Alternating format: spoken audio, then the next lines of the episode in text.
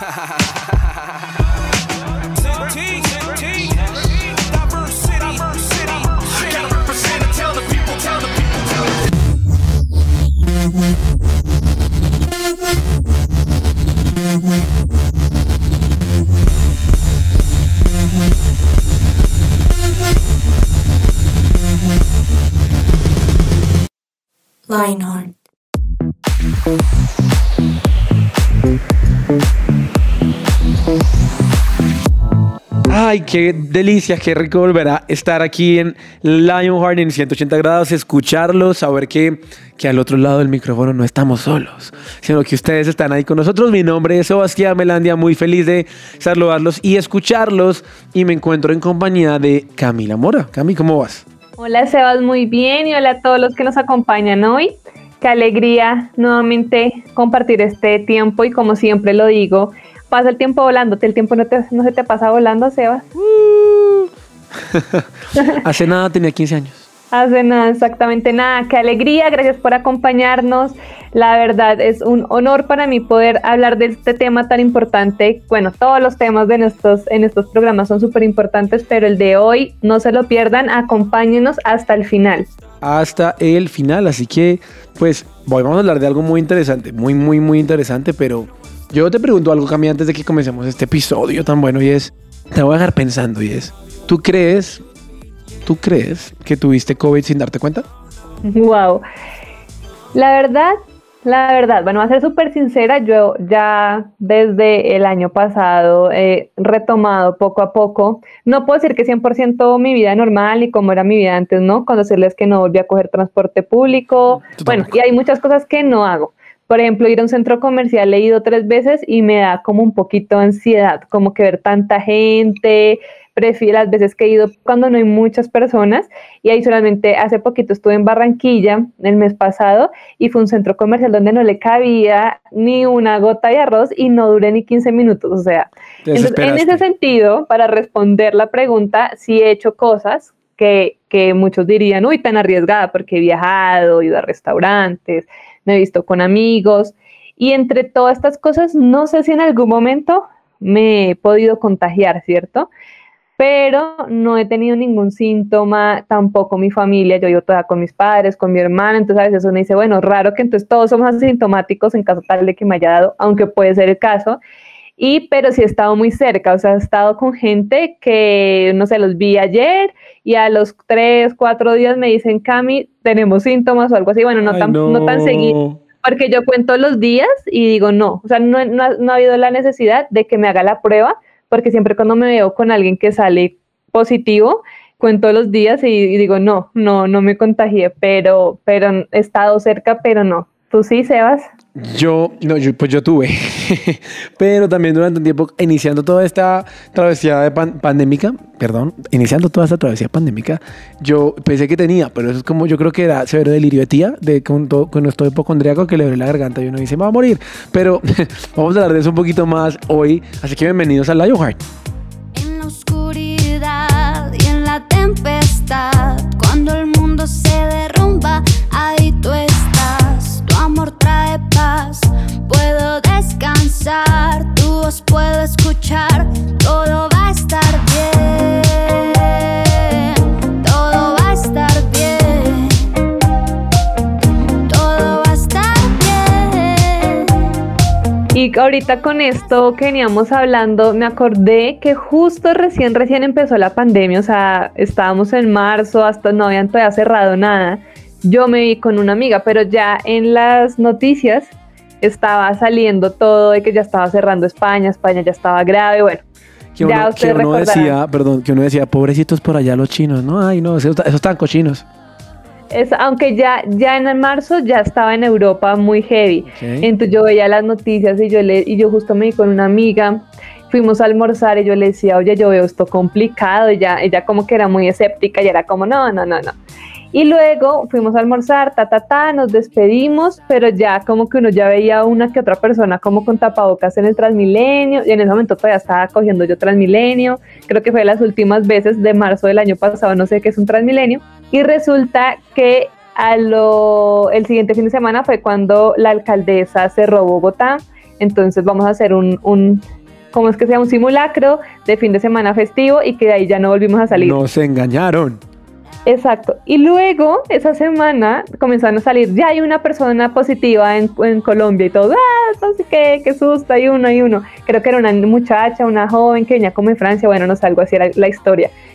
Y como no había pasado una semana, se los juro, el papá de mi amiga con la que me vi, y ella vivía con él, acaba de llegar de Madrid y ya España estaba heavy, o sea, ya estaba muy delicado allá todo me dice, Cami, mi papá salió positivo. Y yo dije, no puedo ser yo tan de malas que hay dos personas en Colombia y yo ya estoy en riesgo de haber sido contagiada. O sea, fue algo muy chistoso, pero menos mal, yo no sé cómo preguntarle a mi amiga, como, pero tú te viste con él cuando llegó a España, pero tú te viste con él, hasta que al final le pregunté, porque en ese momento el tema era muy desconocido. Y ella me dijo, no, Cami, porque preciso como en Madrid y en todas esas zonas ya estaba muy delicado, él llegó del aeropuerto y no, él llegó directo a otro apartamento y no me vi con él. Y yo como, ay, gracias Dios. Pero bueno, en el episodio anterior hablamos un poquito de todos los, hábitos que empezamos a coger con esta pandemia, el de lavarse las manos. Y si usted no se escuchó ese episodio, vaya y lo escucha que también estuvo muy chévere. Y hablamos de todo esto de que antes nos lavábamos las manos, pero no con la misma frecuencia de hoy en día y demás. Pero evitamos, pues no evitamos, pero en ese episodio no hablamos de otras prácticas que también empezamos a hacer como lavar la ropa, quitarnos los zapatos, aunque en algunas culturas lo hacen súper normal, pero aquí en nosotros los latinos y en Colombia específicamente no, no era tan común. ¿O tú sí eres de los de los zapatos, Seba? No, yo estoy preocupado porque tú dices que la, la costumbre de lavar la ropa, ¿cómo así? ¿Tú no lavas la ropa antes? No, pero cada vez que uno salía a la calle, o sea, uno salía a la calle y ya uno llegaba y se lavaba la ropa. Ah, ok, ok.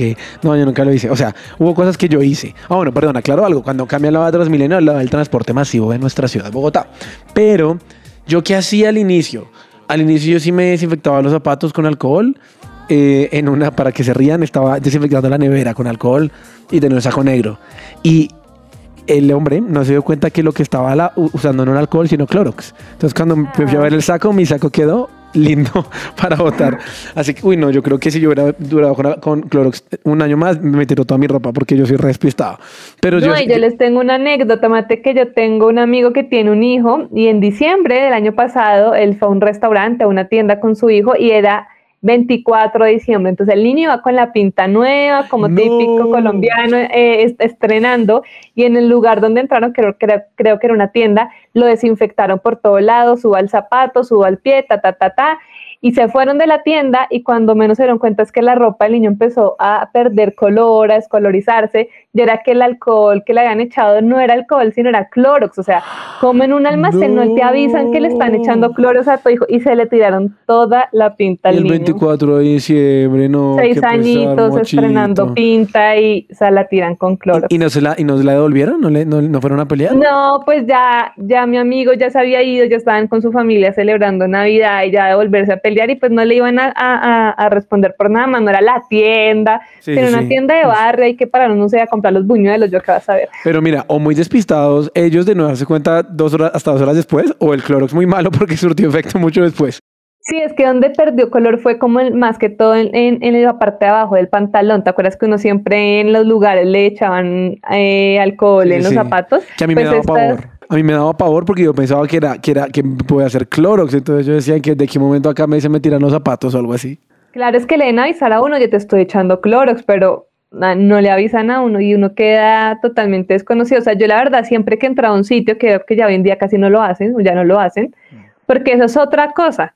Eso es lo que les iba a hablar, nos estamos alentando un poquito. Hay muchas cosas que hacíamos al principio jurando que eran la salvación y que así no nos íbamos a contagiar y hoy en día nos dimos cuenta que no eran tan efectivas, de pronto para otras cosas, para la higiene, para las bacterias, para la mugre con la que uno de pronto llega a la calle, pero contra el COVID no eran tan efectivas y las hacíamos muchísimo. Como la ropa, ¿no? Yo, yo debo confesar algo acá y es que yo duré como una, no, ni siquiera me acuerdo. Creo que yo nunca fui, yo escuchaba de personas que tan pronto entraban a la puerta, más o menos se quitaban toda la ropa y llegaban, entraban a, a, la, a, la, puerta como en calzoncillos a bañarse. No, yo era de los que igual entraba y no me importaba. Pero bueno, de pronto que a sí, pero yo era todo no que me voy a, que me voy a desnudar ahí al lado de los vecinos. Pero también con la comida. Al inicio yo desinfectaba el mercado Después de dos meses, yo fui todo, ay, no, ya, señor, lo que sea, ya cuál alcohol, ni qué cloro, ni qué nada, las verduras, y el resto yo era todo, señor, lo, como, como llegó me lo como y ya. Y después me di cuenta y nos dimos cuenta que la ropa no era efectiva y que, y que las verduras no eran efectivas. Así que yo no fui descuidado, yo profeticé el futuro. Yo sabía que eso no iba a funcionar. no, yo sí como pues vivo con mis papás, como ya les dije, y ustedes saben que pues después de cierta edad, más peligro y bueno, todo. Entonces, yo a las primeras veces que salí, yo me sentía con cargo de conciencia. de que yo los iba a contagiar a todos y mejor si mi papá y mi mamá se iban a morir por mi culpa. Entonces, las primeras veces que salí fue una, ahí les confieso mi pecado, donde mi mejor amiga, ella tampoco había salido a ninguna parte, estaba encerrada en su casa y me dijo como, amiga, ven a mi casa y hacemos vida social. Y entonces yo, de, de, mi carro a la casa de ella, pero ya nada más pisar la casa, yo ya, pisar la casa de ella, yo ya me sentía contagiada. Entonces desde la puerta, yo le decía, mami, tenme una bolsa en la entrada que voy a, voy a llegar y pues para desvestirme de una, entrarme a la ducha. Y la otra fue un trabajo que también me salió y pues hay más riesgo de, porque estuve con otra gente, estuve en la calle, estuve eh, en espacios donde había mucha gente y ahí sí que ni siquiera pisaba nada de la casa con esa ropa. O sea, yo ya, vecino, vecina, no salgan. ¿De verdad? sí, sí. No, yo, yo reconozco que a mí, a mí, lo que me daba susto era cuando mi mamá, mi mamá no vive en Bogotá, pero cuando venía a Bogotá, la capital, ella se montaba, como decía yo, como decíamos ahorita en Transmilenio, en el sistema integrado de transporte público, el sistema masivo, perdón. Y yo sí le decía, mamá, ni se te ocurra llegar a la casa con esa ropa. Ahí sí le decía, como cuídate un poquito más, porque pues ya un transmilenio como que le da susto. Pero en la vida normal, en la vida real, Cami, yo, yo, yo creo que vivimos engañados un año. Porque cuando empezaron a decir que no funcionaban esos protocolos, que cuál echar alcohol en, la, en, la, en las mesones de la cocina, que no funcionaba, que para qué desinfectar las llantas de los carros, cuando dijeron que el, que el virus no, no, no podía saltar de los zapatos a la ropa porque pues iba a estar en el piso y no se va a pegar hubo muchas cosas que yo dije, no. Y de verdad. Y la máxima, Sebas, que te tomaban la temperatura en todo lado y así, salieras, así salieras con una temperatura alta, igual te dejaban entrar. Y además no te pasaba que te ponían eso como en la nuca. Yo sé, en todo lado, pero menos en dónde debían hacerlo. E incluso Los vigilantes ya estaban cansados, aburridos, como ah, otro, otro, otro. Yo creo que esos, que esos termómetros digitales se dañaban cada rato, ya todos estaban los pobres. Pero hay una no me acuerdo bien el artículo, creo que es de un centro comercial en Bogotá que fue Titán, donde decían que de todas las personas que, que sondearon durante el tiempo de pandemia con, con, con el termómetro, solo cinco le salieron con la temperatura alta en todo el tiempo que lo hicieron. Entonces uno decía, era muy chistoso porque no servía para nada porque yo podía estar contagiado igual no tener fiebre. Entonces, a mí, a mí cuando Recuerdo muy bien que cuando quitaron ese protocolo ya no era obligatorio y aún me pedían que en algunas tiendas que me lo, que me, pues que me pusieran, me pusieran la temperatura, me la midieran, yo los miraba como este tonto, o sea, ¿para qué me está pidiendo que haga eso? No sabe. Pero pues como que uno como buen cristiano obedece, pero no servía. Total. Entonces, sí, por ejemplo, lo de los guantes, yo también, imagínate, yo usaba guantes las primeras veces para ir a un almacén, para ir a una tienda y también hasta para ir a montar bicicleta me ponía guantes y de pronto algunos son un poco asquientos con esto, pero pues durante uno haciendo ejercicio, el movimiento, las manos a uno le sudan, era asqueroso pues cuando me quitaba esos guantes. Horrible, fue como ya no lo vuelvo a hacer. Hay otro, hay otro que era la ropa antifluidos, ¿no? Que, que todos al inicio veíamos a la gente con trajes antifluidos y así como los tapabocas subieron de precio en Colombia, porque queremos decirles que hoy una caja, una caja de tapabocas cuesta 13 mil pesos, pero cuando empezó la pandemia llegaron a costar 70 mil. 70 mil, o sea, grave. Pero también me hacía pensar en, la ropa antifluidos y obviamente funciona para, para, las áreas de hospital y para todos estos temas, pero lo cierto es que no tiene ninguna utilidad definitiva contra el virus, como que, como que no. Ahora, obviamente hay muchas cosas que sí sirven con respecto al virus y con respecto a cuidarnos y, y etc, etc, pero también en nuestra relación con Dios, yo creo que hay hábitos que nosotros pensamos que así como nos alejaban del COVID, hay hábitos que nosotros pensamos que nos acercan a Dios, pero la verdad es que no. Así que si ustedes quieren escucharlos, pues quédense aquí.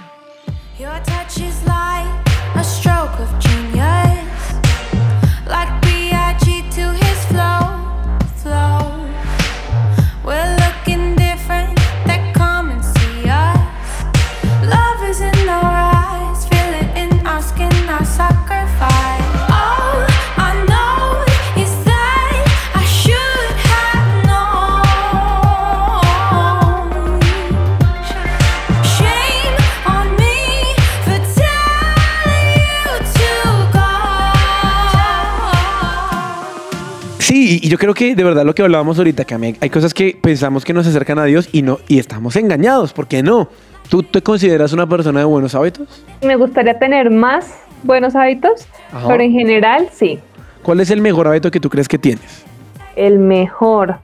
Bueno, pues a mí me gusta mucho toda la parte de hacer ejercicio a raíz de la pandemia. Valgo, la, es importante recalcar que no, Camila no era la más deportista y que juiciosa con el ejercicio, ¿no? Pero a raíz de la pandemia, uno, no les voy a decir mentiras, pues teníamos mucho tiempo libre cuando estábamos encerrados, entonces fue como, bueno, ¿qué hago? Ejercicio. Pero ya después di la importancia del por qué hacer ejercicio entonces, ya después lo comencé a hacer más mecánicamente. Uno, porque es muy chévere cuando uno hace ejercicio, cómo se siente. También por salud. También es un hobby chévere. A mí me gusta mucho montar bicicleta. Entonces, últimamente también he tenido ese hábito con mis amigos, con mi papá. A veces vamos a Sopó. Bueno, sitios cerca, cerca a Bogotá que son muy bonitos andar en bicicleta. Ahí es cuando yo empiezo a sentirme mal, porque acá me dice que cuando estaba en la casa se sentía aburrida, pues hacía ejercicio. Yo cuando sentía que no tenía nada para hacer, yo me ponía a ver una serie. Por ejemplo, yo era de los que no aprovecho muy bien el tiempo en algunas ocasiones de la pandemia. Pero, ¿tú qué crees que haces para construir buenos hábitos? O sea, ¿cómo, cómo logras aprender buenos hábitos? ¿Cómo la coges? Porque yo siento que, o cómo tomas la, el hábito de hacerlo, porque siento que a veces no es fácil. Sí, no, no es nada fácil. Y pues algunos estudios dicen que el, el hábito se hace luego los 21 días y demás. Pero ya hablándolo de mi experiencia, a veces es la decisión de cada día, bueno, lo voy a hacer, tener algo de pronto que te motive, entonces el ejercicio, no sé, voy a hacerlo por mi salud, voy a hacerlo porque quiero verme bien, porque X o Y, o sea, siempre tener como un objetivo y ya después, por ejemplo, no se lava la boca todos los días, que creo que es un hábito que la mayoría tenemos y no todos y que es el mejor hábito del mundo porque qué horrible alguien con mal aliento, sin dientes o los dientes son todos amarillos. Entonces es un hábito que creo que todos lo tenemos, que es muy bueno y uno lo hace con un fin, entonces tener buen aliento, tener bien mi dentadura, de pronto a cierta edad no tener que quedar totalmente mueco, etcétera, etcétera. Entonces esos son, son hábitos que uno va haciendo con, con, como con un propósito y con un fin que pues la mayoría es positivo hay algo muy chistoso. Yo, yo tengo un roommate, como, sí, todos sabemos que es roommate, ¿cierto? O sí, yo no creo que tenga que hacer la aclaración. Y el hombre es de verdad un relojito. O sea, él se levanta por voluntad propia. Yo me levanto temprano, pero porque tengo que salir a, mi trabajo muy temprano. Pero el hombre se levanta a las 4 y 40 de la mañana a hacer ejercicio 20 minutos, a orar, a leer la Biblia, a leer, a adelantar trabajo. O sea, a las 4 y media de la mañana, 4.40, yo me levanto y me siento que me levanto temprano y lo veo a él y digo, no, ya no, no soy nada. Y él tiene hábitos muy buenos que yo de verdad lo veo y me he sentido muy mal porque yo me consideraba una persona juiciosa hasta que lo vi.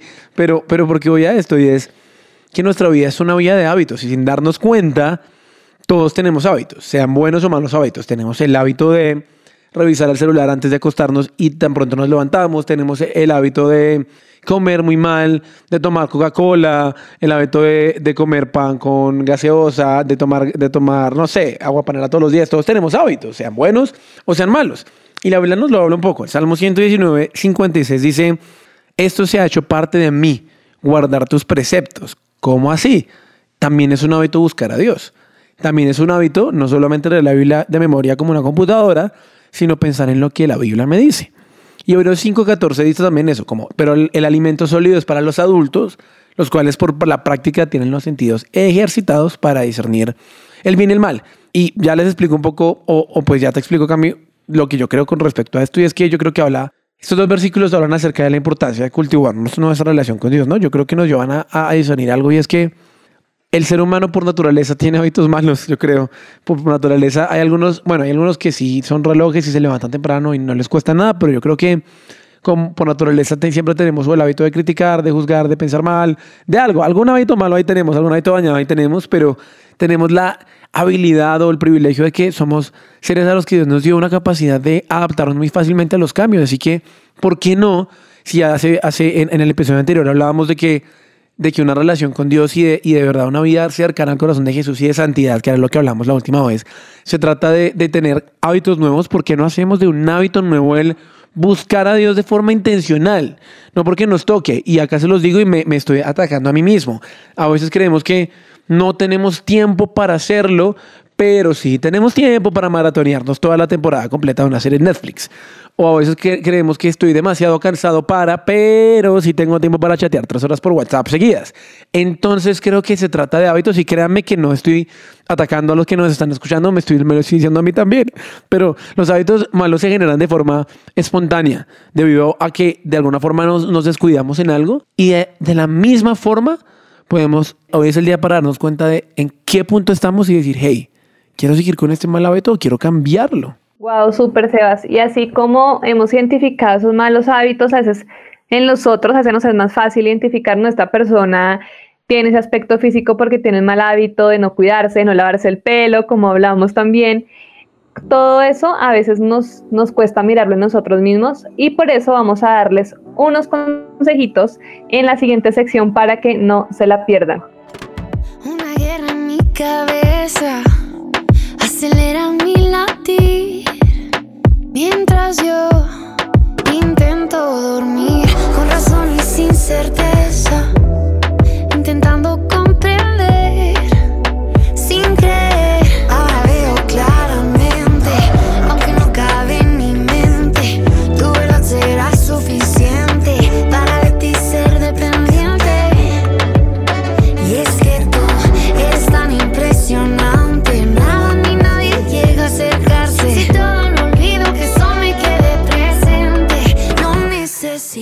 Ay, no, de verdad, esto está bueno cuando uno habla y cuando uno la pasa bien hablando, no sé si te pasa, Cami, pero no se le pasa el tiempo a toda, ¿no? Es como lo contrario, cuando uno está en una clase súper aburrida, uno es todo, ay, que se acabe ya. Espero que ustedes que nos escuchan no, no sientan eso, por favor. Vamos a hablar de, de- de esas cosas prácticas que yo creo que podemos hacer, porque ya hemos hablado mucho acerca de la teoría, pero la teoría es muy linda hasta que, hasta que no, hasta que yo la aplico y sé y entiendo cómo aplicarla. Yo creo que lo primero que deberíamos hacer es analizar los hábitos diarios y empezar a cuestionarlos. Hay una pregunta que, que cuesta hacerse, pero ¿por qué hago lo que hago? Como, ¿Qué motiva esos hábitos? ¿De dónde nacieron? Yo, yo de- debería hacerme esa pregunta y yo acá soy abierto y sincero. ¿Por qué me gusta tanto ver series en vez de, de leer la Biblia? ¿Por qué me gusta tanto dormir hasta tarde si, si ya dormí lo que tengo que dormir? ¿O por qué me gusta tanto perder el tiempo cuando sé que puedo hacer otras cosas? Y no se trata de darnos palo y decir soy un vago, soy un irresponsable. No, pero bueno, ya cuando de pr- de pronto cuando encuentro la razón detrás de, ok, ¿qué puedo hacer para cambiarlo? Y voy a decirles algo, queridos oyentes, no va a pasar por arte de magia, no es como, ay Dios, por favor, que mañana me levante y pueda hacer todo lo que quiero hacer, amén. No, de verdad tengo que tomar la decisión, mañana nadie me va a levantar a hacer lo que yo debo hacer yo. A veces tengo que obligarme y es duro, pero, pero se puede lograr, solamente es de verdad identificarlo. Yo creo que en eso también es clave empezar a tomar buenas decisiones, porque lo identificamos, por ejemplo, tú dices, bueno, no quiero ver tantos, tantas series, me gustaría en vez de ver tantas series enfocarme un poco más en la Biblia o me gustaría más esto, pero lo podemos hacer, de pronto no es lo que nos quede más fácil, pero lo podemos hacer y para eso necesitamos tomar acciones. Y para eso hay que levantarnos temprano, entonces si usted el tiempo no le rinde tanto, entonces ponga una alarma y cambie ese horario de sueño para poder hacer esas cosas que le gustaría ir, ya sea llámese gimnasio, lectura de la Biblia, caminata con mi perro, pronto lo estoy sacando solo cinco minutos, pudiéndolo haber sacar media hora y que quede como con un mejor, con un mejor ánimo en el día, no sé.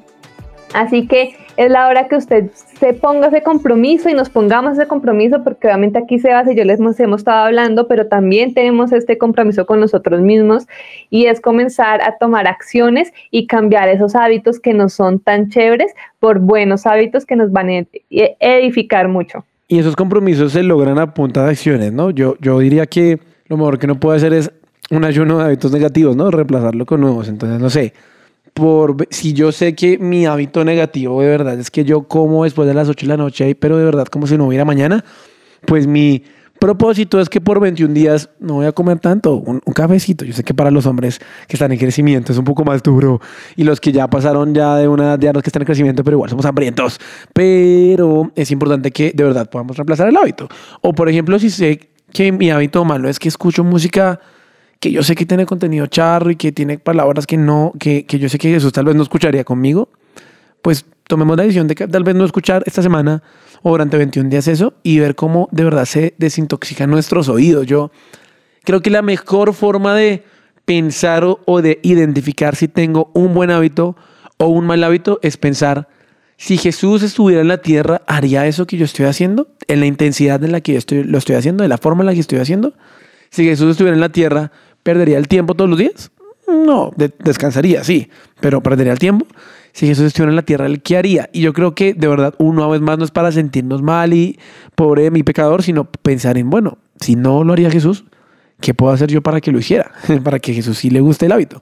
Entonces, el reto es, no sé, leamos la Biblia, oremos más. Yo sé que, y miren que es muy curioso porque me vuelvo a decir, esto también va para mí, pero este año nosotros en la iglesia, el lugar de su presencia, eh, sin pensarlo, creo que muchos de los mensajes que hemos escuchado los fines de semana han sido enfocados en la oración, ¿no? Y es tremendo porque yo creo que Dios nos está llamando como pueblo de Dios a orar.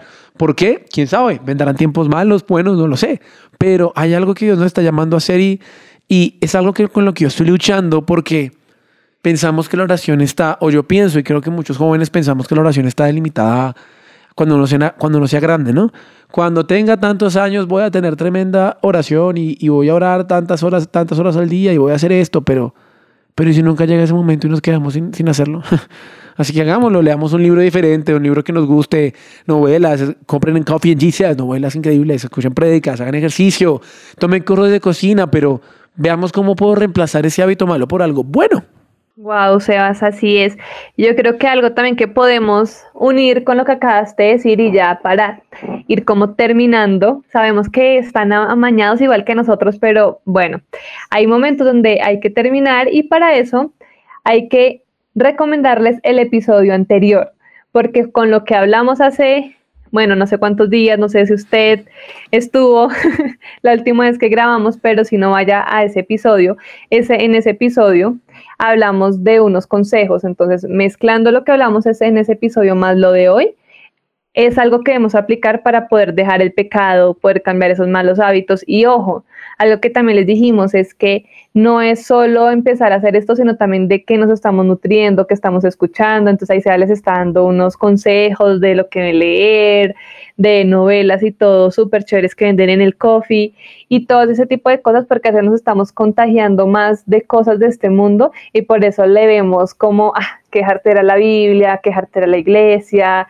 no estoy muy de acuerdo con lo que piensan allá, pero es por eso mismo, porque nos hemos desenfocado tanto y alejado tanto estamos pensando ya como la gente de este mundo y nos hemos olvidado mucho de Dios. Así que es súper importante tener esa relación más profunda con Dios, escuchar más su voz, escucharlo más en nuestro día a día y van a ver lo importante que va a ser todos estos cambios, todas estas decisiones para empezar a conocerlo más, a conectarse más con él, a poder diferenciar más entre el bien y el mal, que creo que eso es algo que nos pasa mucho y más cuando no conocemos de Dios, no conocemos su palabra, no conocemos la verdad, sino nos dejamos influenciar por nuestros amigos, las series, el TikTok, el Instagram y todo este mundo que está totalmente permeado de la mayoría de cosas contrarias a la voluntad de Dios. Sí, yo creo que la última vez hablamos de eso, hablamos de que sea diferente, no es lo que no podemos hacer, ¿no? Es, de, es lo que realmente sí podemos hacer y, y creo que eso cambia el chip en mi relación con Dios. Cuando yo entiendo que no se trata de no hacer muchas cosas, puedo disfrutar lo que sí puedo hacer y puedo vivir una vida libre y feliz. Ser cristiano, un cristiano comprometido o un hijo de Dios comprometido no es ser una persona aburrida que no pasa ni media, es ser una persona que ama la vida, pero que la ama de una forma correcta porque ama al Dios que creó la vida, ¿no?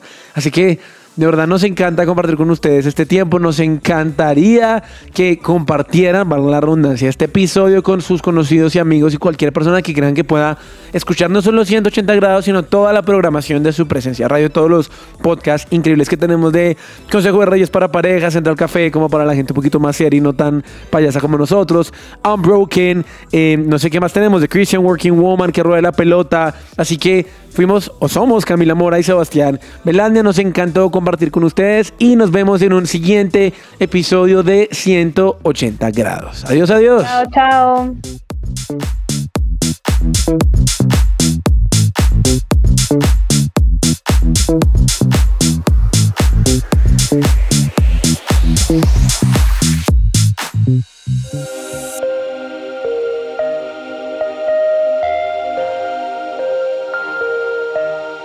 Vemos una generación que unida es un ejército devastador e incansable. Un ejército que lucha sus batallas con ojos cerrados. Vemos una generación que al salir el sol ellos salen con él. Su motivo, expandir su nombre. No descansarán hasta que cada corazón viva por Jesús.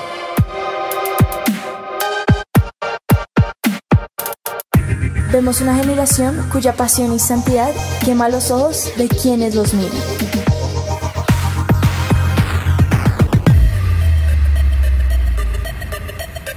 Vemos un ejército que no le teme a la muerte, porque saben que sus vidas están en la mano de Dios. Nuestra meta es ser una generación invisible, donde se pueda reflejar a Dios. Queremos ser el cuerpo de Dios. Brazos que abrazan y levantan, manos que sanan, hombros donde llorar, una sonrisa que inspira y cambia vidas. Vemos una generación cuya única función es ser la tinta que usa un escritor. Somos una generación que no se conforma con la imagen mediocre del mundo. Vemos una generación cuyo corazón sigue al león y un ejército que no le teme a los Dios. Somos Lionheart.